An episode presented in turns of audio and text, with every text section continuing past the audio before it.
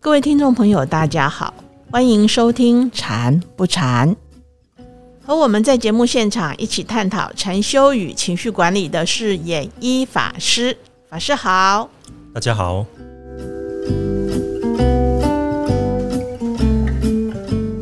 我们经常听到很多爸爸妈妈在分享，说自己的小孩真的很调皮，在家里不听话，那带到外面一样讲不听。在这里想请教法师啊，就心理学的观点来看，为什么孩子在幼童时期比较容易出现调皮捣蛋的行为反应？好，有时候我们从父母的角度啊，因为父母受过很多的教育跟社会化，知道要怎么样能够符合这个团体的规范。小孩子呢，他没有这些框架，或者是这些学习。那他嗯还不清楚什么可以做，什么不行做，所以从父母的角度叫调皮捣蛋，但从孩子的角度，它是一种学习，就是我们看不同的动物的小 baby 啊、小猫啊、小狗啊、小狮子啊、小老虎啊，你们看他有时候除了看他萌萌的之外，也要看他在调皮捣蛋啊，他会去扯妈妈的耳朵啊。咬妈妈啊，跟他的兄弟姐妹打来打去啊，咬来咬去啊。嗯，某种角度你可以说他在玩，但从一个生物的角度的立场，他们在练习他们的肌肉，跟练习他们的狩猎技巧，就是在他们兄弟姐妹间彼此的这个扑咬啊，他们都是在练习他们的技巧。我们人类是一种社会性动物。它会有一个很强的需求，是从小就跟同年龄的小朋友互动，然后去探索、探索人与人之间的互动的关系。所以，我们可能会有一个认知，就是，呃，尤其是上一辈的会更更明白看到一个点，就是以前小孩很多的时候，那小朋友之间就是在农村社会是一群小朋友自己玩，然后父母根本就在忙他的工作。忙他的农活，根本就没有什么时间管小朋友，小朋友就在外面就在那边玩。那我想我小时候也是，就是一群邻居，从很小的时候就一群邻居就玩在一起，那也会生气，也会哭啊，也会觉得很开心，但从中就要学会怎么样去处理彼此的关系啊，就是不开心之后打闹之后，最后还是要一起玩啊，那怎么样去和解？怎么样又玩在一起？那从中就会默默的熏陶一些彼此的这个互动的基础，那这会影响之后的人际发展，而且是从学龄前就开始了。那我观察这一点哦，蛮重要，因为现在的小朋友生的少，比较难能够有一大群小朋友就互相的一起游戏。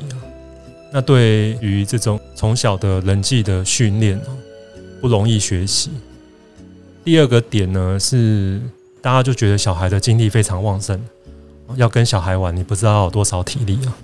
那这个就是小朋友他在一个学习的动力，就是科学家有发现，就是那个小老鼠啊，刚出生的小老哦，出生一段时间的小老鼠，就是只是把它关在笼子里给它吃的，或是放了很多玩具，还有放在大自然里。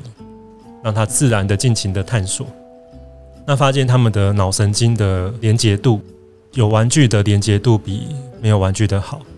那最好的就是在大自然探索的，那是在室内给再多玩具都弥补不了的，就是追不上的，永远的追不上在大自然探索。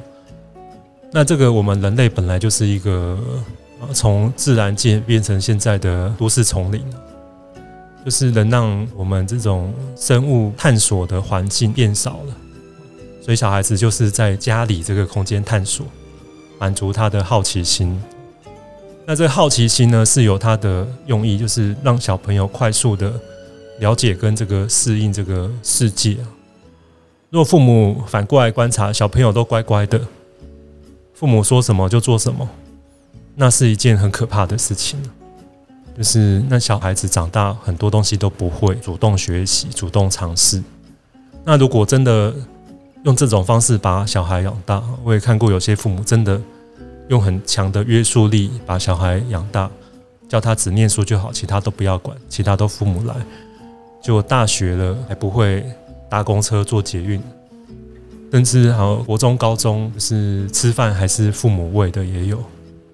哇，这样子有点夸张哎！真的是有看过、听过。然后这样小孩，我默默的就是观察，就是因为有是朋友的朋友嘛，就是有稍微了解一下，就是这些小朋友后来出社会，都有很多的人际关系的问题。所以，我们看小朋友调皮捣蛋哦，要开心，他在玩耍，他在发挥他的创意，他他是在发挥他的好奇心，在学习。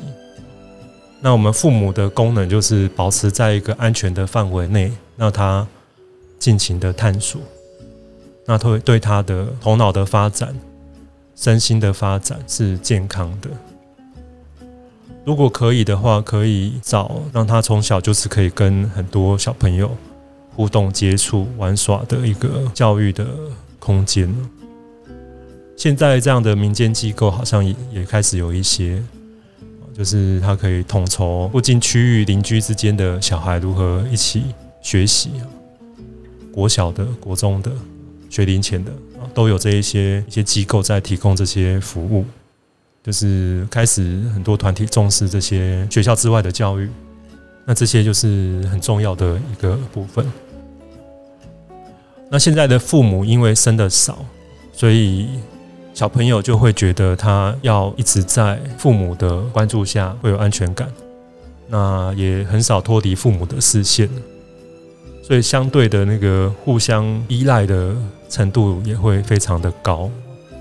就是小孩离开父母的视线，父母会很不安，然后小孩自己也会很不安。那在以前小孩很多父母很忙的时候，这个就是必须要学会。自己处理的部分，因为根本就没有时间，自然心就会一定要把它放下。那通常生完第一胎，或生到第二三四胎的时候，对待小孩的方式也就不一样了。小孩那么多，哪有办法这样一直看着？都是要让他们自己互相照顾。那这个也是让自己可以嗯比较少烦少恼，少点担心，跟小孩之间可以彼此互相学习。人际关系的一个角度。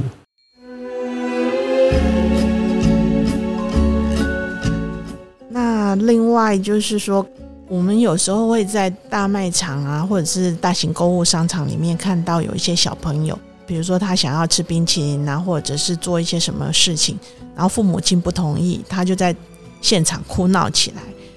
想请教法师，这时候父母亲应该怎样来？抚慰这个孩子的情绪，因为有时候小孩子其实不太懂为什么不能。那父母不给他，是不是就衍生出父母不爱他、不照顾他，就会衍生出很多的情绪？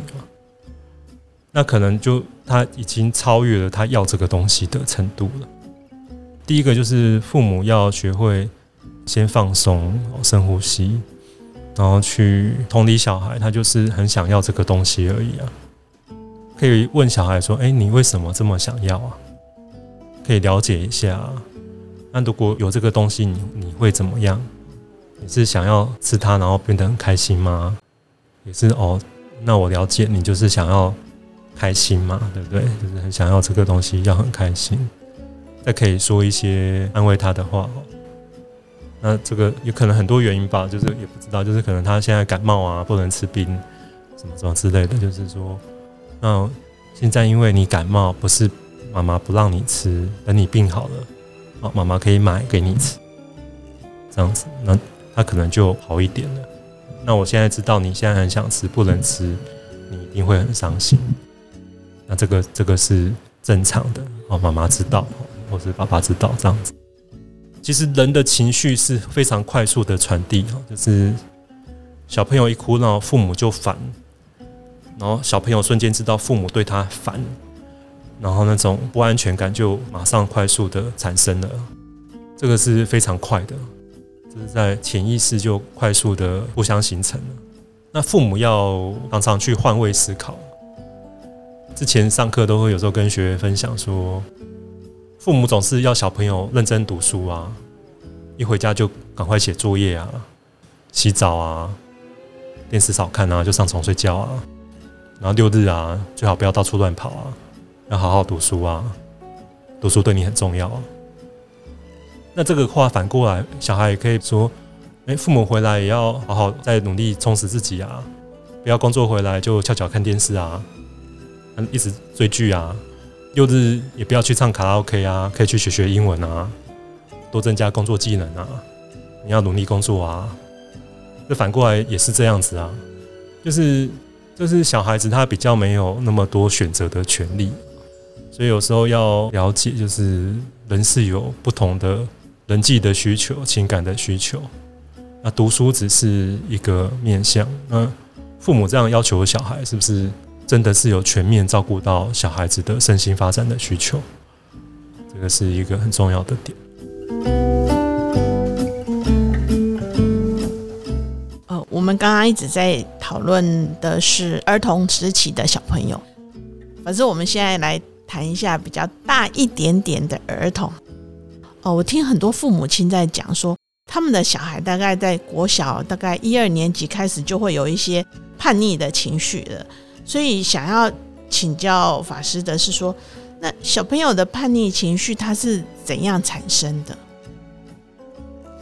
这个我们一直用“叛逆”这个词，到底适不适当啊？就是我们要好好的去思考。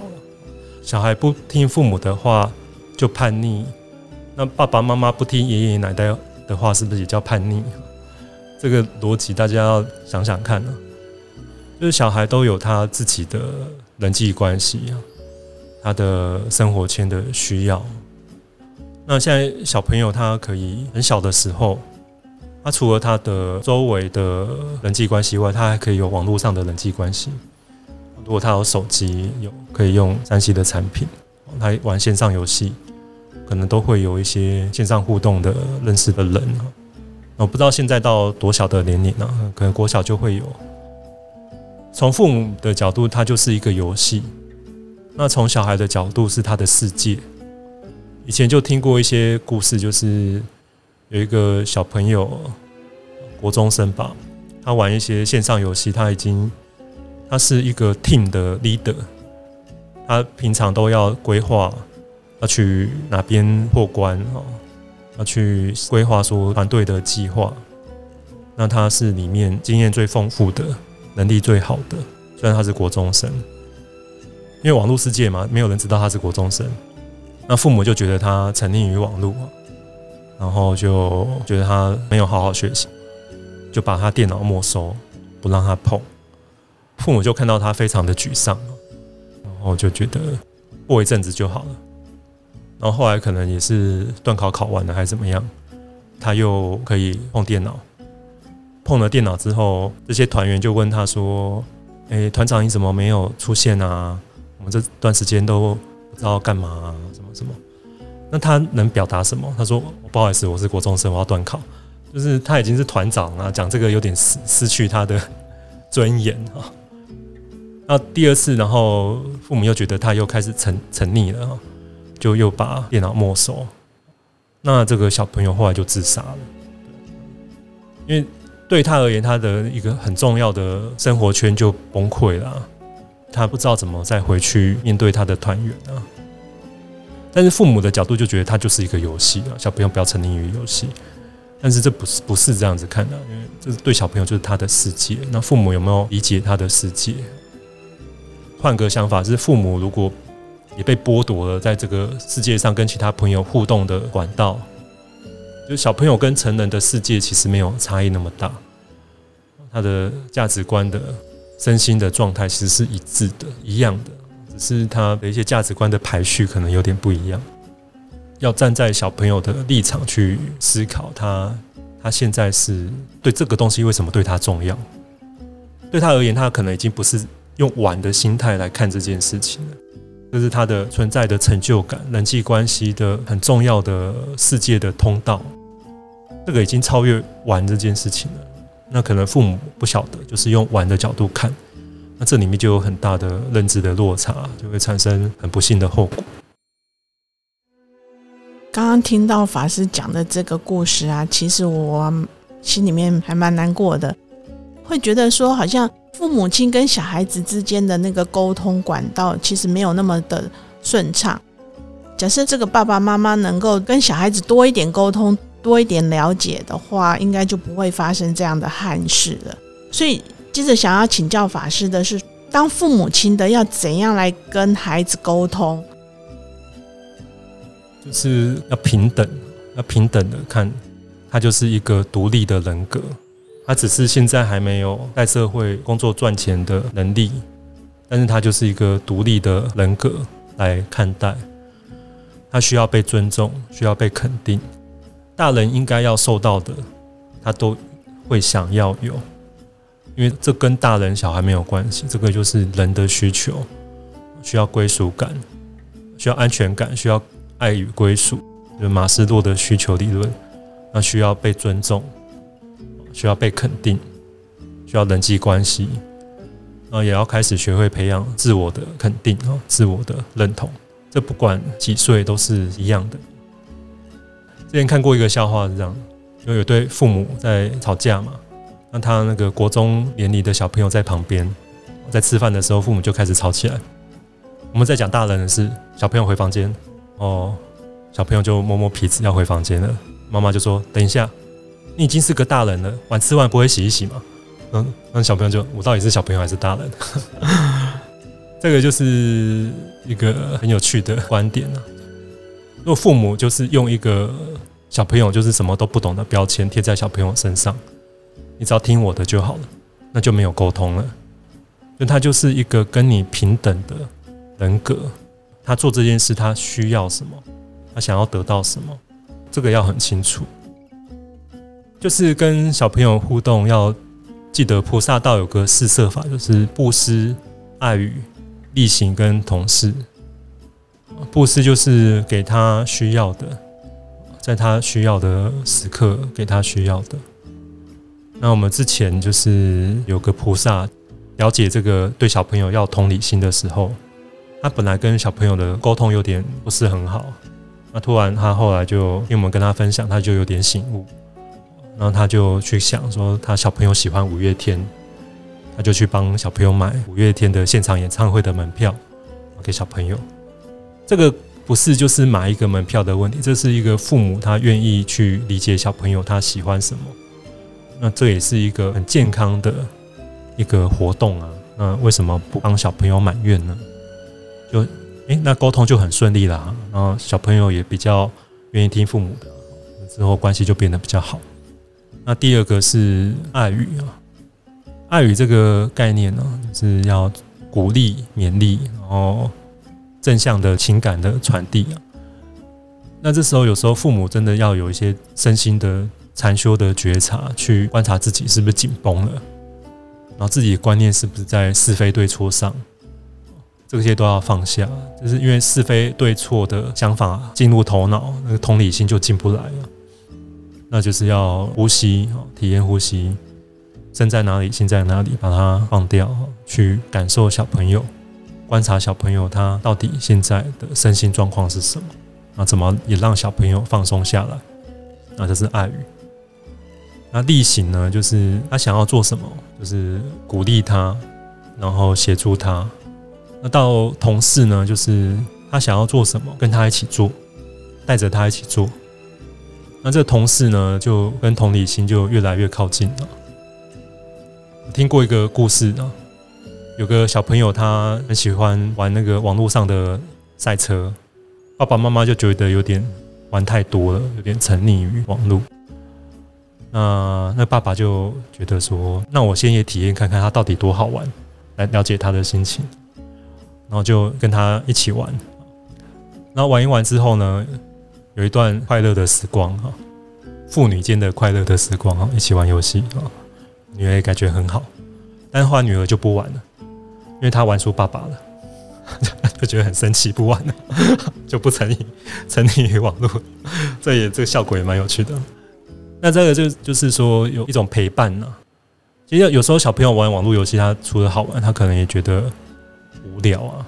爸爸陪着他，可能就不无聊了。有人跟他一起玩了，因为现在小朋友很少嘛，小孩子又只有一个的话，那他在家里打发时间的方法就是上网嘛。那这时候父母如果能够跟他陪他一起玩，那可能也觉得挺挺好的。所以这个就是要学会自我觉察跟放松，还有对。从中里面发展出的一个对人的观察跟同理，自然话就会帮助跟小孩的沟通。我觉得佛法真的是非常适合运用在我们的日常生活当中。刚刚法师提到的这个四摄法的部分呢，也希望大家都能够身体力行来试一试哦。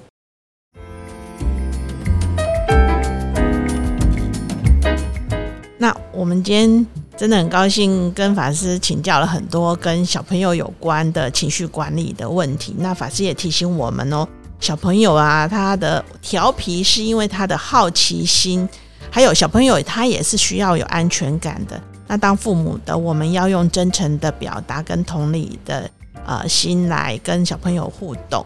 那另外呢，针对大一点的小朋友，就是儿童的部分呢。法师也有提醒我们说，要用平等的心来看待小孩子，他也是一个独立的人格，这样子的心态来跟他们沟通哦。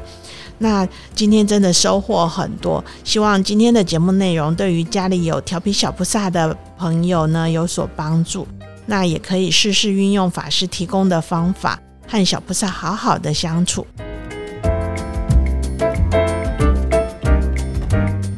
那我们今天的节目就到这里喽，我们下个礼拜再见，拜拜。